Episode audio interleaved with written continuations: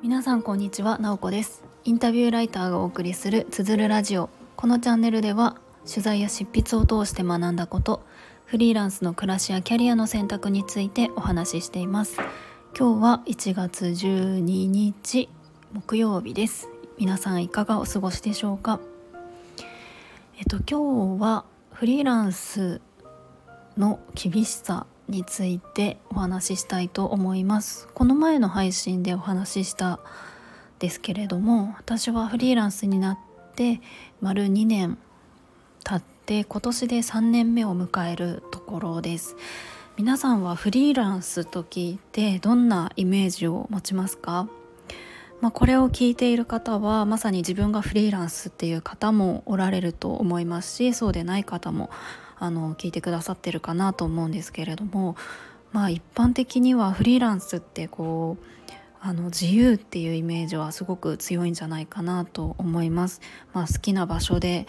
あの好きな時間に仕事をするみたいな感じがあのよくキャッチーですしそういうところが魅力としてあの SNS とかでも発信されている方って多いんじゃないかなと思います。でまああとは一方でそのまああの課題というかニュースとかになってるのはフリーランスってやっぱりあの労働ですよね。あのえーと、労働基準法で、えーと、守られているわけではないので、えーと、すごくあの働き方がすごく大変になってしまったりとかあの搾取されるような、えー、と関わりみたいなのがあったりとかそういったところでも守られていない厳しさみたいなのはえっと、あるのかなっていうふうに思います。で私自身がじゃあ2年間やってみてどういうふうに感じているかっていうのをちょっと話してみたいなと思います。まあ、幸いですね私がこう仕事を普段させてもらっている方は本当にいい方たちばっかりなのでなんかこう搾取されるとか、えーと、なんかすごくあの条件の悪い、えーと内容で契約をさせられるとかそういうことは全然なくってそういったところでは本当にあの恵まれた環境であの仕事をさせてもらってるなっていうふうに思います。で場所と時間に縛られないみたいなところも、まあ、確かにあるなと思います。まあ、これはフリーランス一括りではなくて本当にやっている内容によると思うんですけれども私はあのライターの仕事をしているので、まあ、取材をして文章を書くっていうところで、まあ、文章を書くっていうのは、えっと、納期をちゃんと守ればいつどこで書いても別にいいっていう意味では場所と時間には縛られないかなと思っています。まあ、ただですねその一番の魅力って別にそこではないんですよね。あのフリーランスってあくまであの働き方の一つなので何て言うかやっぱりえっと、個人事業主であっても会社員どっかに属している状態であっても誰かを幸せにできていること誰かに何らかの価値を提供できるっていうことがやっぱり自分の喜びであるっていうふうに感じられたら一番その幸せなんじゃないかなっていうふうには思っています、まあ、場所と時間に縛られていなくってもやっぱり好きじゃない仕事だったりとかそれ自体をしんどいと感じたら全然あの幸せではないですよね。でですねあの一方で私がじゃあフリーランスのどんなところを厳しいっていうふうに思っているかというとですねえっとまあ本当に人によっていろいろ感じるところがあると思うんですけれども私が感じているフリーランスの厳しさっていうのはえフィードバックをもらえないことだと思うんですね、まあ、もらえないっていうと言い過ぎかもしれないんですけれどもフィードバックをかなりもらいにくい環境であることなんですね。はいすいません。えっとすいません。電話が鳴ってしまったので一旦ブツッと切ってしまいましたが、えー、続きを配信したいと思います。えっとそうですねあのフィードバックをすごくもらいにくい環境であるなっていうのが、まあ、フリーランスの厳しさだと思うんですよね。えっとですねあのフリーランスになると本当に自分一人で、えー、仕事をしていくのでそれはある意味あのすごく楽なことでもあるんですよね。例えばその嫌な上司はいないわけですし、えー、好きじゃない相性が悪いなと思う人と一緒に仕事をしなきゃいけないっていうこともなくなるんですよね。だから本当に人間関係の悩みっていうのが本当になくなるっていうのがいいところではあります。ただ一方で会社員であれば一緒に働く仲間がいたりとか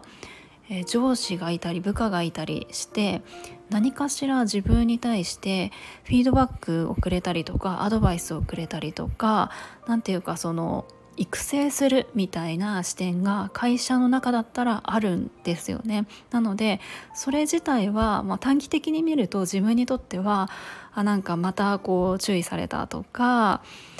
あのあんまりこう嬉しくないことを言われたりしてしんどい思いもするかもしれないですけれどもやっぱりアドバイスをもらえるとかフィードバックもらえるとか何かしらこう客観的に見て意見をしてもらえるって本当にあのありがたいことなんですよね。なんかそれがあるから自分自身もあのよりこう成長していけるみたいなところがあるなと思っています。ただフリーランスになるとですねこの機会っていうのが本当になくなってしまって、えっと、一緒に仕事をしたりはあのいろんな人とするんですけれども特にそのフリーランスを育成しようっていう視点ではみんな関わらないわけなんですよね。なのですごく極端に言うとあの例えば私が仕事を一緒にしてえーと、例えば相手が私のことをすごくこう、うんと、よく思わなかったとしますよねあすごく付き合いづらいなとか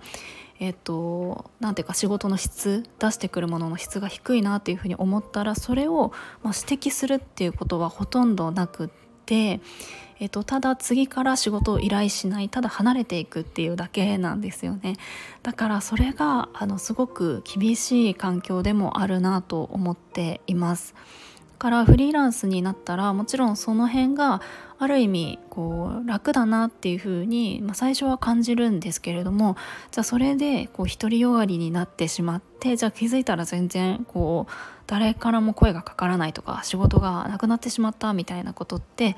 あの起こり得るんじゃないかなっていうふうに思っているんですよね。なのでえっとまあ、もちろん相手もあのそんなにこう育成するってすごくエネルギーがいることですし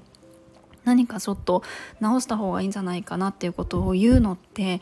あのできればしたくないですよね。すごくあの相手からもあのこうどう思われるかなとかあると思いますし。だから、えっと、私はこう気をつけていることとしてはもちろんあの自分を育ててくださいっていうのは全然あのそういうことはもちろんあの言えないですけれどもやっぱりできることとしては一緒に仕事をした方と、まあ、毎回ではないですけれどもなんかこう継続してやっていく中でと何て言うんですか何て言うんでしょうねそのやり取りする中でもうちょっとこうした方がいいなって思うことがあったら教えてくださいとかそういうことを、えっと、言ったりします。まあ、そうするとえっと、こうしてほしいとかあの言ってくれたりするんですよねなかなかこう思ってても改まってこう相手にこうしてって言うタイミングってなかなか難しいと思うんですけれどもそういうのをあえて言ったりとかうんとまあ、率直にフィードバック、えっと、してもらえたら嬉しいですとかそういうことを言うようにしています。あとは特に私はこう文章を書いて相手に見てもらうっていう仕事なので編集者さんの方から、うんと、コメントをもらう時なんかは、まあ、本当にあの何て言うんですかねもちろん指摘、ま、めちゃめちゃされたらあのそれなりにダメージはあるんですけれどもやっぱり一緒にいい記事を作っていきましょうっていうスタンスを見せることがあの必要だなっていうふうに思っているんですよね。なので、えっと、どんどんあの指摘というか思ったことを言ってもらってじゃあいい記事を作っていきましょうっていうスタンスを見せることっていうのは大事だなと思っています。ということで、えっと、今日はえっと、フリーランスになってみて、えー、感じる本当の厳しさみたいな部分でお話をしました、まあ、ただ全然あのそれがあのすごくネガティブな意味というわけではなく私自身はフリーランスっていう働き方がすごく合っていて、えーと、楽しいなと思ってやってるんですけれどももちろん、えっとそういったあの厳しさっていうところもえっと、感じているのでもし何かこう参考になることがあったら嬉しいなと思います。今日も最後まで聞いていただきありがとうございます。もいもい。